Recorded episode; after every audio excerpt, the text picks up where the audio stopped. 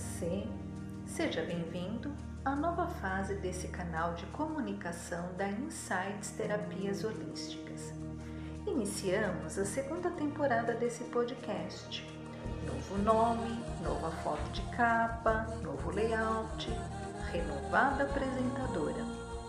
Nessa temporada, o foco é desenvolvimento pessoal e o tema de hoje são os padrões de comportamento inconscientes que prejudicam a nossa saúde corporal. Eu sou Fátima Lima e esse é o podcast Você Percebe? Aqui, a nossa bandeira é a liberdade de ser quem somos.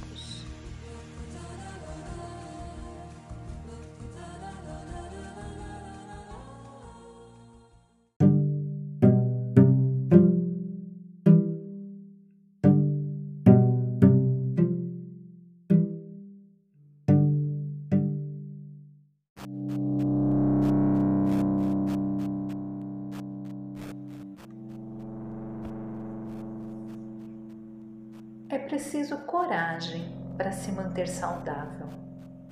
Adoecer é sempre o caminho mais fácil. Popularmente se diz que brasileiro tem complexo de vira-lata. Para resumir o nosso costume de achar que tudo que vem de fora é melhor, inclusive as pessoas.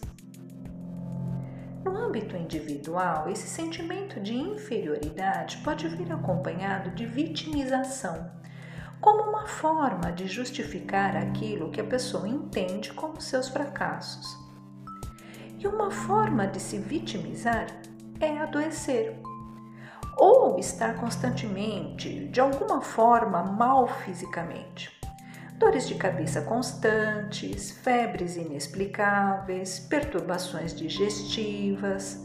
Nada muito sério, só o suficiente para conseguir algum tipo de atenção sobre si pelo menos de início.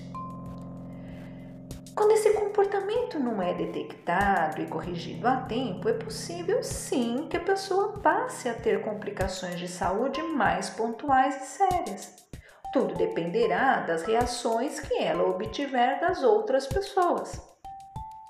Dentro da psicoterapia, isso também pode ser chamado de ganhos secundários. Eu perco algo aqui a saúde no caso, para ganhar algo mais importante ali na frente. A atenção das pessoas, ou o que é mais comum ainda, que elas sejam condescendentes com as minhas falhas de caráter, ou não me contrariem, por exemplo. Em outras palavras, manipulação mesmo claro que tudo feito de uma forma totalmente inconsciente, sem a intenção maldosa. A pessoa ela realmente está com dor de cabeça, ela realmente tem febre, ela realmente está com um tumor ou um problema cardíaco sério. Você percebe? Eu comecei a sacar esse tipo de comportamento, eu era muito jovem, eu tinha por voltas de, um, de uns 16, 17 anos. Naquela época, bem lá atrás, menores de 18 anos, a gente não tinha a mesma liberdade que hoje, mas a gente conseguia sair e até mesmo voltar para casa de madrugada, desde que os pais permitissem. Como a turma trabalhava e estudava, ou a gente saía na sexta-noite, quando matava a aula, né? Ou no sábado, o que era mais comum. E eu tinha uma amiga, que eu vou chamar aqui de Maria, tá? Essa minha amiga Maria, ela quase todo fim de semana tinha febre. E por isso dava cano na gente quando o passeio era combinado para noite. Às vezes a gente tinha estado juntas a tarde toda de sábado e ela estava ótima. E quando anoitecia, um pouco antes da hora combinada, a Maria ligava desmarcando. Eu acabei descobrindo que a mãe dela tratava ela meio que como gata borralheira e para não ter que contar o que acontecia dentro de casa por vergonha e, e se sentir impotente diante da situação, a Maria mentia dizendo que estava com febre. A mãe dessa amiga, da Maria, ela tinha doença de Chagas E por causa disso, essa mulher estava morrendo quase todo dia, mas já tinha enterrado o marido e sempre encontrava forças para distratar essa minha amiga. E uma porção de outras coisas que eu fui descobrindo no decorrer dos anos. Doente de verdade ou não, ela sempre passava mal na hora que a minha amiga estava de saída. E para não ter de dar maiores explicações, a Maria também adoecia, normalmente com febre. Nesse caso, para minha amiga, o ganho secundário era justamente o não ter de se explicar para os amigos e o principal, ser cobrada por uma atitude em relação àquele comportamento da mãe. Mas ela não tinha força emocional para isso, então era melhor ficar doente. Quando eu fiquei um pouco mais velha, eu comecei a observar um comportamento bem parecido na minha mãe. Quem me conhece pessoalmente sabe que a minha mãe foi mais do que a minha mãe. Ela foi minha companheira de vida. Então, o que eu vou te contar aqui não tem nenhuma crítica em relação à memória dela. Mesmo porque nós conversamos muito sobre isso antes dela partir para o plano espiritual e ela está de acordo com o que eu vou te contar.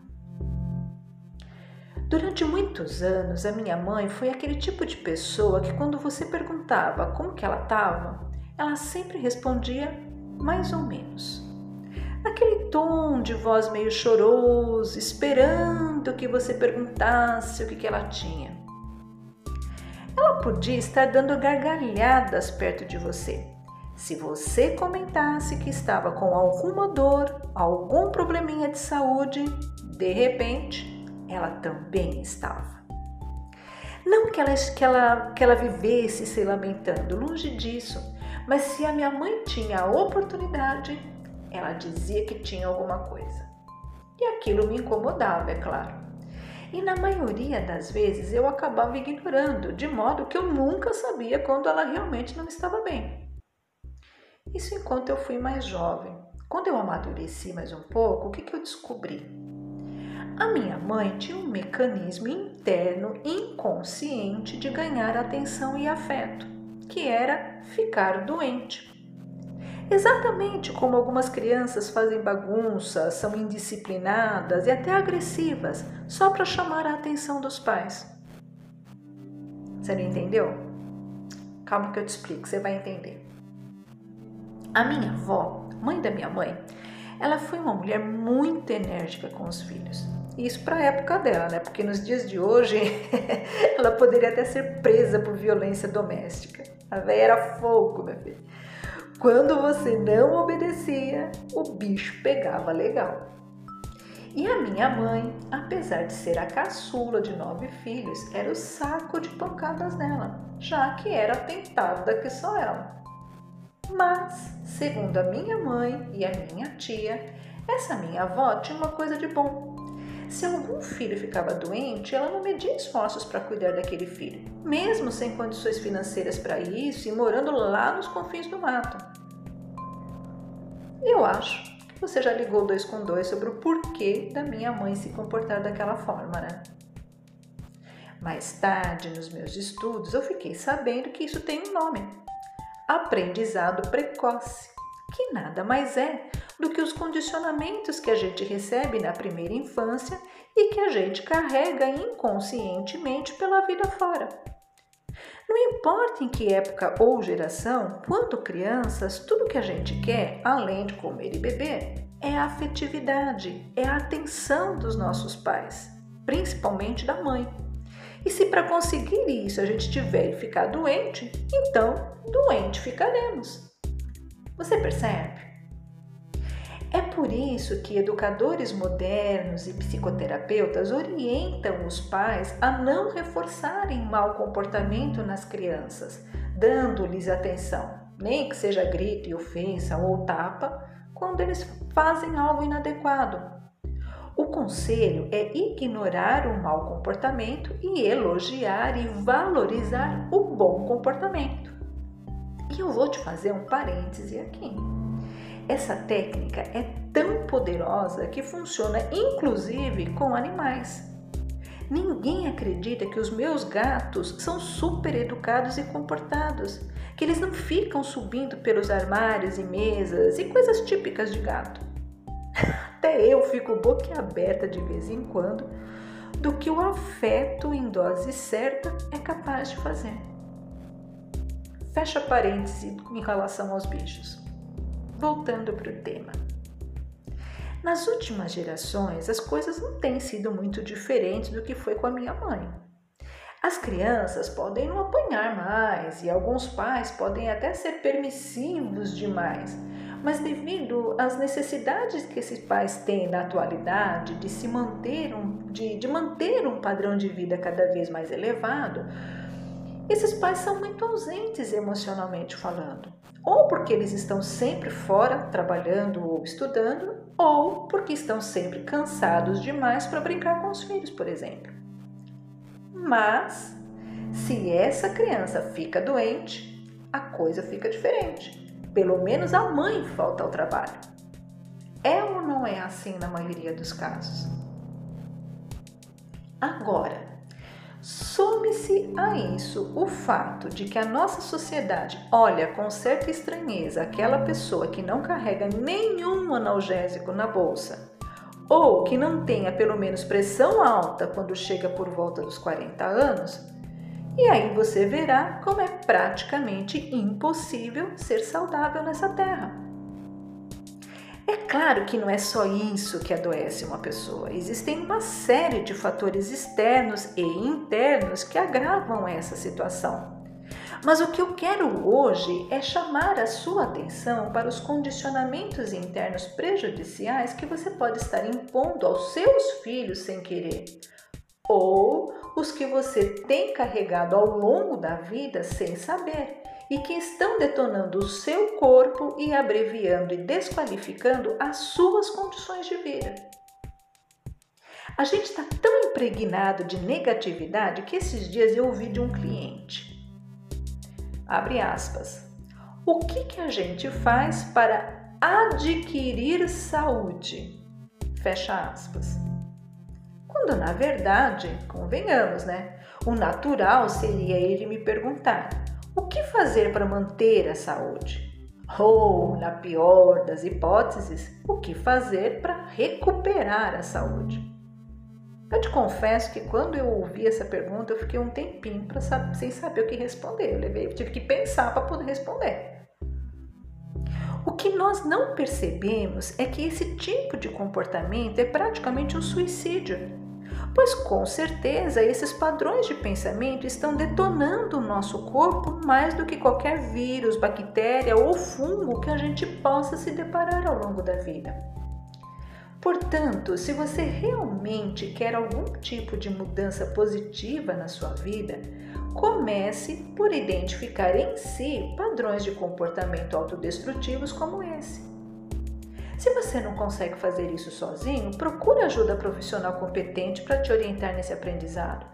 Com exercícios de percepção corporal e emocional, técnicas de substituição de padrões de pensamento e comportamento, como por exemplo a prática de afirmações positivas em relação à saúde, dentre outras técnicas.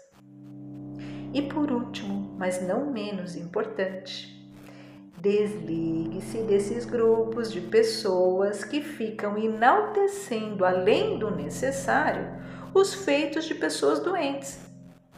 Não que não haja mérito em uma pessoa superar uma doença séria ou uma deficiência. O que não pode haver é a indiferença pelas conquistas feitas por outras pessoas em situações ditas normais. Toda vez que você ignora uma notícia sobre alguém em situação normal e supervaloriza uma mesma notícia sobre alguém doente, por exemplo, o seu cérebro entende que o bom, o que tem valor, é estar doente. Que em algum tipo de dificuldade, que toda conquista tem de ser necessariamente obtida através de muito sofrimento e dor. Senão, não vale. E isso não é verdade. Isso é alucinação da mente humana. Você percebe?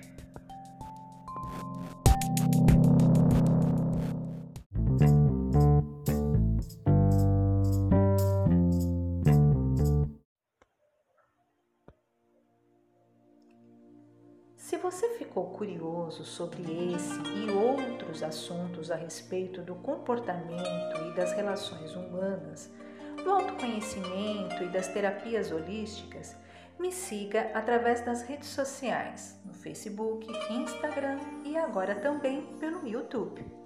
Os links estão na descrição do canal. Todo dia tem pelo menos um insight novo com uma dica para você melhorar a sua vida e ajudar a melhorar a vida de quem você ama. Inclusive, eu comecei um alto desafio que é o seguinte: durante 365 dias eu estarei postando uma afirmação positiva diferente para você que acompanha o meu trabalho. Essas afirmações estão sendo chamadas de mantras de vida, porque elas são retiradas de um livro com o mesmo nome, do escritor João Nunes Maia.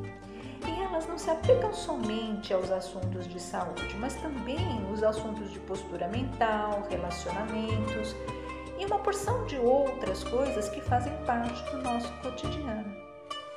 Em cada frase eu junto um pequeno texto meu, onde eu explico os fundamentos espirituais e comportamentais daquela afirmação. O seu desafio é encontrar em uma dessas afirmações o seu mantra do momento e praticá-lo diariamente por pelo menos 30 dias consecutivos. Como sempre, tudo começou despretensiosamente. Veio um insight e eu obedeci. Para você ter uma ideia, eu tive de procurar pelo livro por, no, meio, no meio das minhas coisas, no meio dos meus guardados, porque ele é muito antigo. Mas já no segundo publicação, eu enxerguei algo maior por trás daquelas postagens diárias. E a cada nova publicação vai se desenhando para mim um quadro, uma sequência muito lógica. É como se eu olhasse com os olhos do autor quando ele escreveu o livro olha que esse livro foi escrito em 1986. Bom, eu só posso te dizer que eu estou amando fazer esse trabalho e eu tenho certeza de que em algum lugar, no momento oportuno, ele alcançará as pessoas certas e elas se beneficiarão da força de cada palavra que está ali. Eu ficarei muito feliz se você passar pelo Instagram e deixar as suas impressões através de um comentário. Seja sempre muito bem-vindo.